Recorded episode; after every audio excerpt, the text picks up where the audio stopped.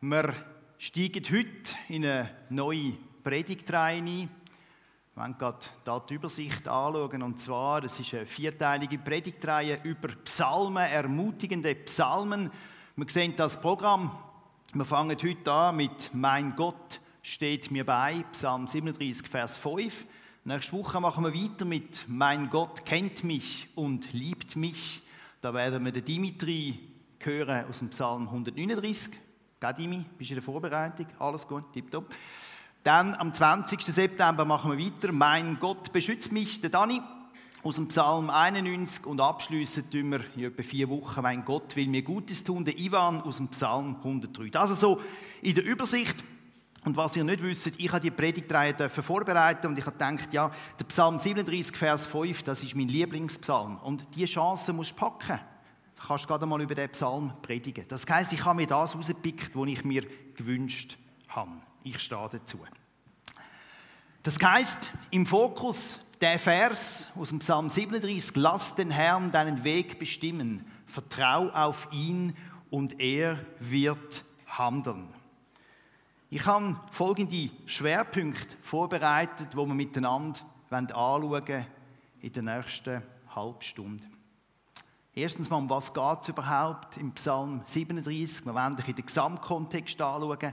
Dann auch der Punkt, deine Gottesbeziehung als Lebensfundament. Ich glaube, wenn wir den Psalm 37 wollen, verstehen und wenn wir die Aussagen mitnehmen die da relevant sind, dann geht es um unsere Gottesbeziehung als Lebensfundament. Und im letzten Teil, wenn wir den Psalm 37, den Vers 5, ganz explizit im Detail miteinander anschauen. Wir starten mit der Frage, um was geht es überhaupt im Psalm 37. Das heißt, wir wollen schauen, wer der geschrieben hat und was sind so die Schlüsselaussagen drin. Der David hat den Psalm geschrieben und er war ein älterer Mann, wo er den geschrieben hat. Und er hat so Lebenserfahrungen weitergegeben für die Jüngeren, also für uns. Und er hat in einer prägnanten Art und Weise rausgestrichen, hey, da gibt es Menschen, die sind unterwegs ohne Gott und die scheinen glücklich zu sein. Aber pass auf, Tu die Menschen nicht beneiden, sondern schau auf Gott. Orientiere dich in deinem Herzen an Gott und schau auf ihn. Wir werden also ein paar Schlüsselaussagen zusammen anschauen. Kannst du einmal drucken, bitte? Da heißt es, entrüste dich nicht über die Menschen, die Böses tun. Beneide nicht die Leute, die Unrecht üben, denn sie verdorren so schnell wie das Gras, wie alle grünen Pflanzen verwelken sie. Der geringe Besitz eines Menschen, der nach Gottes Willen lebt, hat größeren Wert als der Reichtum von vielen Gottlosen. Alle jedoch, die Gott verachten, werden ausgerottet. Sie haben keine Zukunft. Harte Aussage. Und ich glaube, das ist ein spannendes Thema, wo wir in sich schon miteinander anschauen könnten. Warum geht es Menschen, die ohne Gott leben, oft so gut? Auf den ersten Blick, aus unserer Perspektive. Weiter führt David aus, wer sich auf Gott verlässt, hat ein anderes Lebensfundament. Und wir müssen uns keine Sorgen machen, weil wir uns darauf verlassen dass Gott im richtigen Moment eingreift. Und auch dazu finden wir verschiedene Aussagen in diesem Psalm. Der heißt es, freu dich über den Herrn und er wird dir geben, was du dir von Herzen wünschst. Doch die Friedfertigen werden das Land als Besitz erhalten. Sie werden sich freuen an einer Fülle von Frieden und Glück. Denen aber, die nach Gottes Willen leben, ist der Herr Stütze und Halt. Selbst eine schlimme Zeit stürzt sie nicht ins Elend. Auch während einer Hungersnot oder Corona-Not werden sie noch satt. Denn der Herr liebt das Recht und lässt alle, die ihm treu sind, niemals im Stich. In Ewigkeit werden sie bewahrt. Das doch in der Kontext zum Psalm 37, wo der David da das Spannungsfeld aufzeigt zwischen den Menschen, die nicht mit Gott leben und trotzdem ein scheinbares Glück haben, und den Zusagen, die Gott denen macht, wo sich an ihn halten. Und wie vorher gesagt, der Psalm, da geht es um unsere Gottesbeziehung. Das geht tiefer. Da geht es um unsere Gottesbeziehung als Lebensfundament. Und auch dazu gibt es ein paar prägnante Aussagen. Der David schreibt, Du aber vertraue auf den Herrn und tu Gutes. Bleib im Land, sei zuverlässig und treu. Er, also mir, trägt die Weisungen seines Gottes im Herzen. Setz deine Hoffnung auf den Herrn und halte dich an seinen Weg. Aber denen, die nach seinem Willen leben, hilft der Herr. Die Zusage, wo Gott da macht, baut auf unsere Gottesbeziehung auf.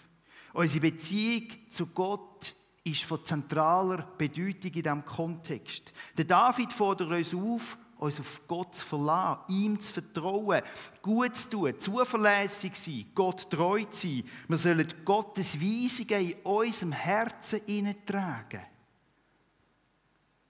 Wir sollen unsere Hoffnung auf Gott setzen, uns an seine Wege halten und nach seinem Willen leben.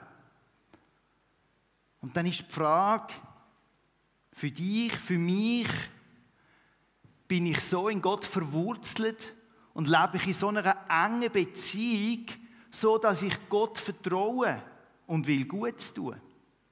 Dass ich zuverlässig und treu sein will, dass ich die Weisungen von Gott in meinem Herzen trage, dass ich meine Hoffnung auf Gott setze, dass ich mich an seinen Weg halte und nach seinem Willen lebe. Das sind einfache Fragen. Ganz einfache Antworten. Ist das unser Herzenswunsch? Ist das dein Herzenswunsch, so durchs Leben zu gehen? Die Antworten, die du gibst, reflektieren deine Gottesbeziehung. Und die Frage ist natürlich, setzen wir uns überhaupt mit dieser Thematik auseinander? Wenn wir den Psalm 37 lesen und einfach so drüber gehen, dann ist der schnell durch. Wenn wir aber einen Moment Halt machen und eintauchen, dann merken wir, oh, hey, da hat es ein paar herausfordernde Fragestellungen drin. Stellen wir uns überhaupt diese Fragen? Oder lassen wir uns wie ein Stück Holz auf dem Fluss treiben und dann wundern wir uns, wenn wir irgendwo in einem Gestrüpp am Ufer hängen bleiben und eigentlich nicht dort angekommen sind, wo wir uns gewünscht hätten? Wenn wir uns an das halten, was Gott uns sagt, versuchen wir, die Ideallinien im Fluss zu finden, mit Gott unterwegs zu sein, oder sind wir einfach irgendwie mit Gott unterwegs? Pflegen wir unsere Beziehung zu unserem Gott, indem wir Zeit mit ihm verbringen, indem wir das Bedürfnis in unserem Herzen haben, immer mehr von ihm zu verstehen, ihn besser kennenzulernen. Die Gestaltung unserer Gottesbeziehung basiert auf bewussten Entscheidungen von uns.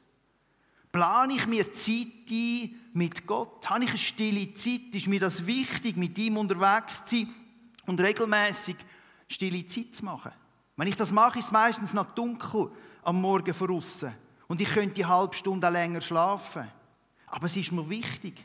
Das ist meine Tankstelle am Morgen früh, wo ich mir Zeit nehme mit meinem Gott. Ich lese die Bibel und ich wünsche mir von Herzen, dass ich Gott besser kennenlernen kann dass er mir näher ist, dass ich mit ihm kann mein Leben gestalten kann. Ich bitte den Heiligen Geist um Veränderungen in meinem Herzen. Lade ich mich treiben oder stelle ich mich diesen Fragen und setze bewusst Entscheidungen? Und das bringt uns zu dieser berühmten Loki. Dani Meier ist, glaube ich, nicht da heute Morgen. Die Loki begleitet uns in der Mannengruppe wo sich so jeden zweiten Mittwochmorgen um halb sieben für eine Stunde trifft, seit Jahren. Die Loki da, die kann nur fahren, weil sie da ihren Strombügel an dieser Oberleitung hat. Und um das geht es. Bin ich bei Gott angeschlossen? Bin ich als Loki, habe ich als Loki meinen Strombügel oben an der Oberleitung bei Gott bin ich dort angeschlossen? Habe ich meinen Strombügel beim Heiligen Geist angeschlossen? Hey, das sind nicht einfach Zufälle, ob der Strombügel oben ist oder nicht. Das sind bewusste Entscheidungen. Ohne Strom fährt die Locke nicht und ich fahre ohne Strom auch nicht.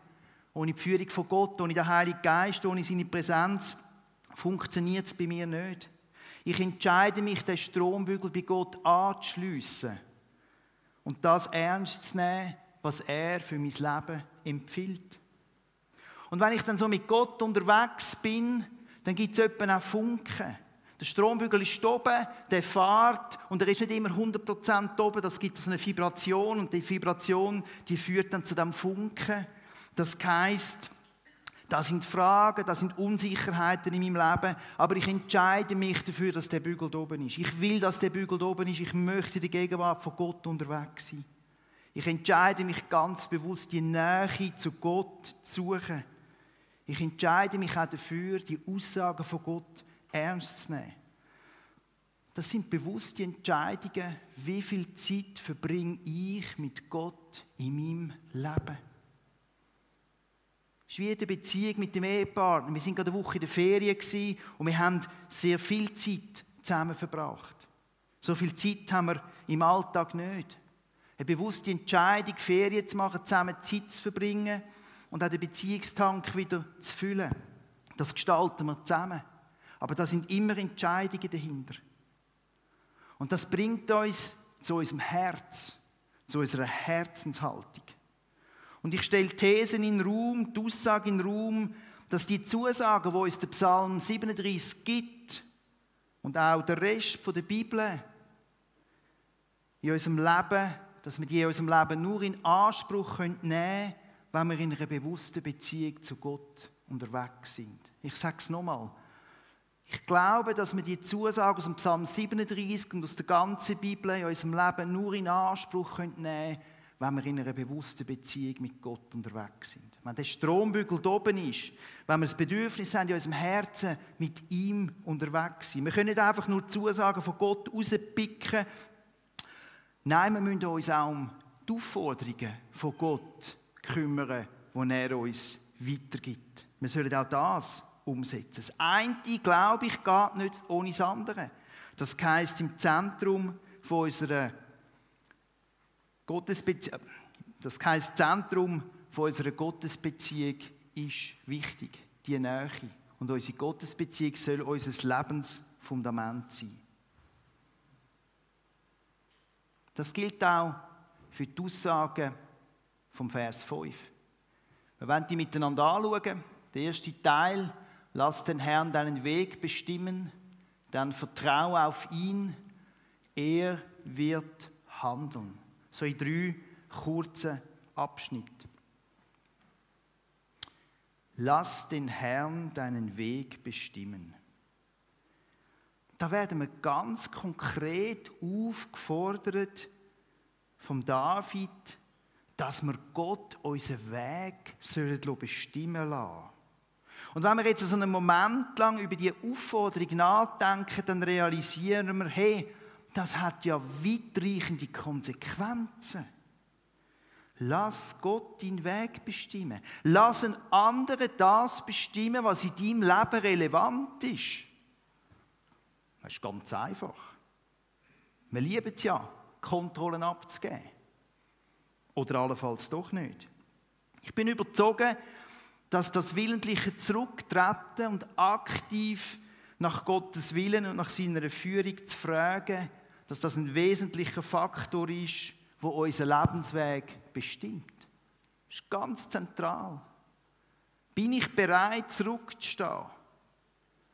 Die Offenheit im Herzen zu tragen und zu Gott zu sagen, bist du mein Weg, ich bin dein Geschöpf, du hast mich geschaffen, du hast mich bei meinem Namen gerufen, ich habe nichts dafür da, du hast mich mit Gaben ausgerüstet und ich möchte dir dienen. Dein Wille soll in meinem Leben geschehen. Und ich bin überzeugt, wenn wir an Jesus glauben und das von Herzen beten, dann werden wir ein anderes Leben führen mit Gott als der, wo das nicht betet.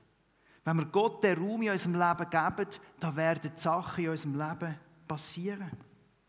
Ich habe 35 werden, bis ich an diesem Punkt bin. Gott hat mich damals durch eine unangenehme Lebenssituation durchgeführt und das hat mich bewegt und hat nochmal dazu geführt, dass ich meine Prioritäten in meinem Leben nochmal überdenken und nochmal anpassen. Ich bin zu diesem Zeitpunkt bereits 15 Jahre mit Jesus unterwegs gewesen. Aber der bewusste Schritt, die Umpriorisierung von Schlüsselthemen in meinem Leben sind nochmal ganz, ganz wichtig gewesen und haben spätere Glaubensschritt erst ermöglicht. Wenn du dein Leben von Gott bestimmen lässt, dann findest du auch einen Zugang zu Matthäus 6,33. Dann verstehst du, was dort steht. Dort heisst es, es soll euch zuerst um Gottes Reich und Gottes Gerechtigkeit gehen, dann wird euch das Übrige alles dazugegeben. Das Zurückstehen, sich zuerst um Reich Gottes und seine Gerechtigkeit zu kümmern, das beschreibt die Herzenshaltung. Das steht da im Zentrum. Und dann kommt die Aussage von Jesus, hey, dann wird alles dazu geben. Fokussier dich auf mich und alles Übrige wird dazugeben. Ganz, ganz stark. Schau auf Jesus. Frag nach den Prioritäten für dein Leben und wenn du in dieser Herzenshaltung unterwegs bist, dann passieren in deinem Leben Sachen, wo du selber gar nicht kannst organisieren kannst. Das geht gar nicht. Dann schaut Gott für dich. Ich habe bis 35 gemeint, dass Gott für mich schaut. Aber ich habe das Gefühl, ich muss schon ein bisschen selber schauen. So, ganz alles macht er ja dann doch auch nicht. Auch beruflich. Und ich habe damals zu meinem Chef gesagt, Chef, die Funktion will ich, die berufliche Funktion will ich haben, genau das. Ich will. Ich habe die Funktion nachher auch bekommen, die hat mich aber nicht glücklich gemacht. Später, nach der Umpriorisierung in meinem Leben, hat sich das verändert. Es ist eine andere Herzenshaltung ins Leben hineingekommen. Zuerst war der Blick auf Jesus und die Frage, hey, was möchtest du für mein Leben? Für meine Pläne in meinem Leben? auch für meine berufliche Karriere. Und ich habe mich dort zurückgenommen und ich habe mich unter die Führung von Gott gestellt und er hat es gemacht. Hey, und da sind Sachen rausgekommen, das hätte ich mir nie träumen lassen. Zurückstehen, sich führen lassen von Gott und auf einmal passieren da Sachen, die du selber gar nicht machen kannst. Ich kann das jetzt nicht alles im Detail ausführen, aber ganz, ganz spannend war, was passiert, wenn wir unsere Herzenshaltung da verändern wenn wir Gott den Raum geben in unserem Leben und ihm sagen, hey, führ du mein Leben. Das bringt uns zum zweiten Teil. Vertrau auf ihn. Der erste Teil, lass den Herrn deinen Weg bestimmen, hat ganz viel mit Vertrauen zu tun. Lass Gott deinen Weg bestimmen und vertraue auf ihn. Das ist wie eine Aufforderung, steh einen Schritt zurück in deinem Leben und vertraue auf das, was Gott macht, vertraue auf das, was passiert. Und ich habe einfach gemerkt, je mehr dass ich zurückstehe, je mehr dass ich loslasse, umso mehr wird mir geschenkt in meinem Herzen. Ich bin ein Beschenkter. Je mehr, dass ich den Weg, meinen Weg von Gott bestimme, je mehr, dass ich vertraue, je mehr, dass ich Kontrollen abgib, umso mehr wird mir geschenkt. Nicht mehr Kontrolle zu haben, sondern ich weiß, dass Gott alles im Griff hat. Und es gibt so viele Momente in meinem Alltag, wo ich es überhaupt nicht im Griff habe. Ich war jetzt eine Woche in der Ferien und ich schaue die nächste Woche hinein und würde gerne noch mal in die Ferien gehen. Da stehen die Sitzungen an. Das Projekt ist so schwierig, das ist so mühsam. Ähm, ich habe die Lösungen und die Antworten nicht. Da gibt es am Dienstag eine Management-Sitzung ich muss noch Folien vorbereiten und ich will genau das müssen beten und sagen, hey, führ du mich mit deinem Geist, zeig du mir einfach, was ich jetzt das will machen. Ich kann es nicht. Schenk du mir die richtigen Impuls. Führ du mich mit deinem Heiligen Geist. Nimm du mich da an der Hand. Und ich weiß, ich habe es letztlich eh nicht im Griff. Das heisst in mir, dass ich loslasse umso mehr wird mir geschenkt. Ich vertraue darauf, dass mir Gott im richtigen Moment den richtigen Impuls in mein Herz hineinschenkt. Und dann kommt der dritte Teil und er wird handeln. Dann schließt sich der Kreis, Gott wird handeln. Wenn du Gott deinen Weg lässt, bestimmen und ihm vertraust, dann sagt er dir zu, er wird handeln. Er lässt dich nicht hängen. Das heißt, wenn ich meine Selbstbestimmung aufgebe, wenn ich mich auf Gott ausrichte und ihm vertraue, dann wird er eingreifen und es kommt besser, als wenn es du selber machst. Überleg dir einen Moment, was es im Moment für Themen gibt in deinem Leben, wo dich beschäftigen. Gibt es das Thema, wo dich so beschäftigt, sich aber nicht löst? Du hast eigentlich einen Plan, und du wünschst dir, dass das endlich gelöst ist. Bist du bereit, das Thema, deine eigene Idee Gott einfach anzulegen, vor die Füße zu kippen und zu sagen, hey, nimm's. Kannst du von ganzem Herzen sagen, mach du, mein Gott. Du siehst, es beschäftigt mich, es stresst mich und ich bitte dich einfach, dass du drin hineinkommst und das Thema nimmst. Nicht mein Wille soll geschehen, sondern dein Wille soll geschehen. Ich vertraue, dass es du gut wirst machen, besser als ich. Hast du den Mut? Gibt es irgendein Thema, das dich beschäftigt, wo genau in das hineinpasst, wo du jetzt kannst sagen, hey, komm, ich will dir das bringen von dein Kreuz. Ich will dir das anlegen. Ich habe Ideen, aber die Ideen sind nicht relevant. Ich stehe zurück und ich übergebe dir das. Und das ist so ein bisschen, kann sich anfühlen, wie wenn du an eine Klippe anlaufst und du merkst, es geht weit, weit ab. Und je näher du zu Klippen angehst, zieht sich so der Bauch zusammen. So. Das löst Angst aus, Unsicherheit. Kontrollverlust macht sich breit. Ich will den Mut machen, das einfach Gott zu bringen. Auch wenn da ein Widerstand ist in deinem Herzen, der sagt, nein, ich, ich, ich will es machen. Mein Weg und nicht dein Weg. Wenn es da etwas gibt in deinem Herzen, lass dich von Gott herausfordern. Leg es an. Ich habe persönlich gemerkt, je stärker das mein Klammergriff ist, da etwas in der Hand zu heben, umso schlechter, umso falscher ist meine Herzenshaltung. Immer wenn etwas da ist, wo es genau so sein, wie ich will, und ich bin nicht bereit, das loszulassen und zu sagen, hey komm, Gott, mach du das. Du hast einen besseren Plan. Dann habe ich gemerkt, irgendetwas stimmt in mir nicht. Gib Gott das Thema an. Gang mit ihm den Weg. Leg es ihm an. Vertraue darauf, dass er dir eine gute Lösung schenkt. Ich bin sicher, dass die Herzenshaltung erstens von Gott den Weg bestimmen zu lassen, das bedeutet loslassen. Zweitens, ihm zu vertrauen. Drittens, damit zu rechnen, dass er handelt. Wenn du so unterwegs bist, dann wird sich dein Leben verändern. Das Leben bleibt nicht gleich. Das verändert deine innere Herzenshaltung.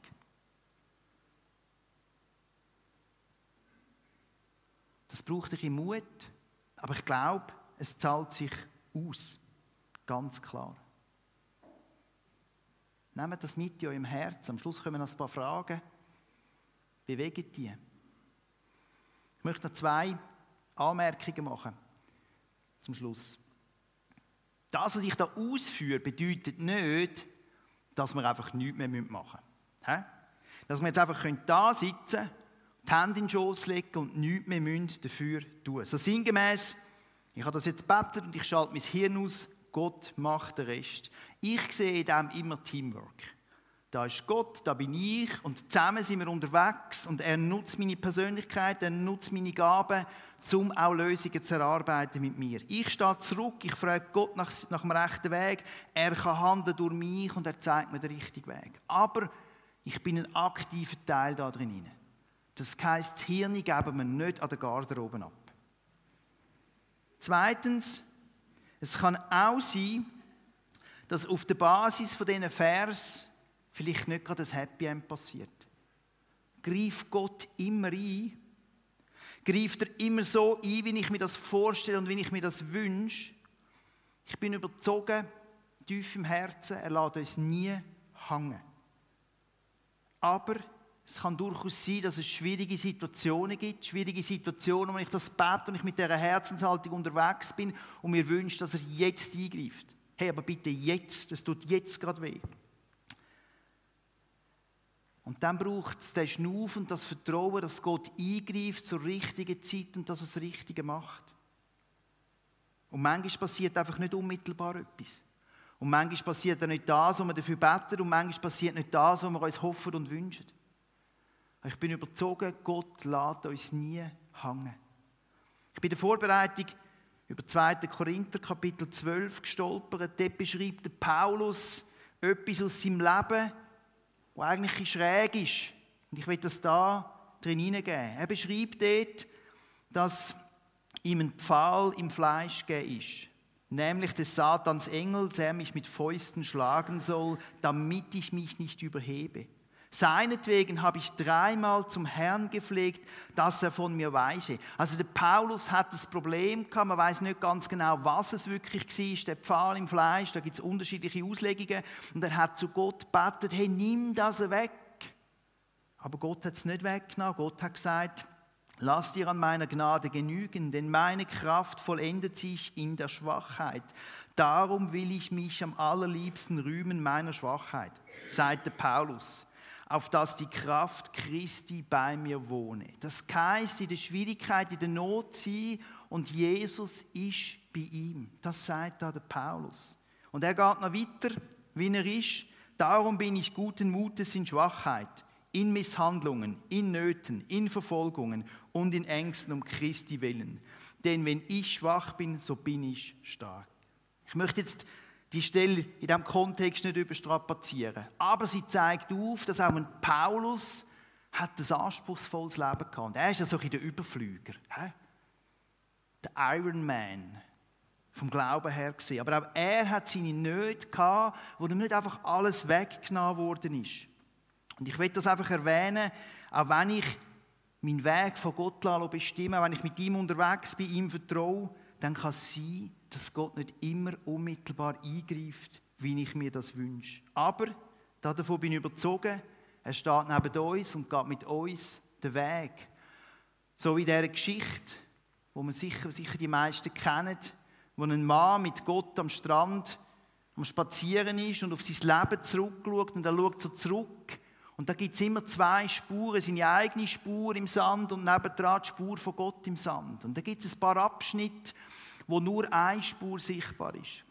Und der Mann fragt dann Gott, hey Gott, ausgerechnet in diesen Lebensabschnitt, was am schwierigsten war, wo ich die grösste Not kann, wo ich am lautesten geschrauen habe, ist nur eine Fußspur zu sehen. Hast du mich dort hängen lassen? Und Gott sagt zu dem Mann, hey, dann, wenn es dir am schlechtesten gegangen ist, wo du die grösste Not hast, dort habe ich dich getragen. Und ich glaube, das dürfen wir einfach in unserem Herzen wissen. Gott ist bei uns. Gott ist für uns und er liebt uns. Und ich möchte zum Abschluss noch ein paar Fragen für euer Leben mitgeben. Für die stille Zeit, für die nächste Woche.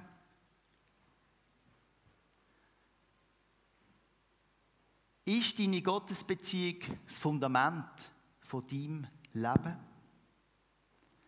Lebst du in einer engen Beziehung zu Gott und trägst du seine Weisungen in deinem Herzen?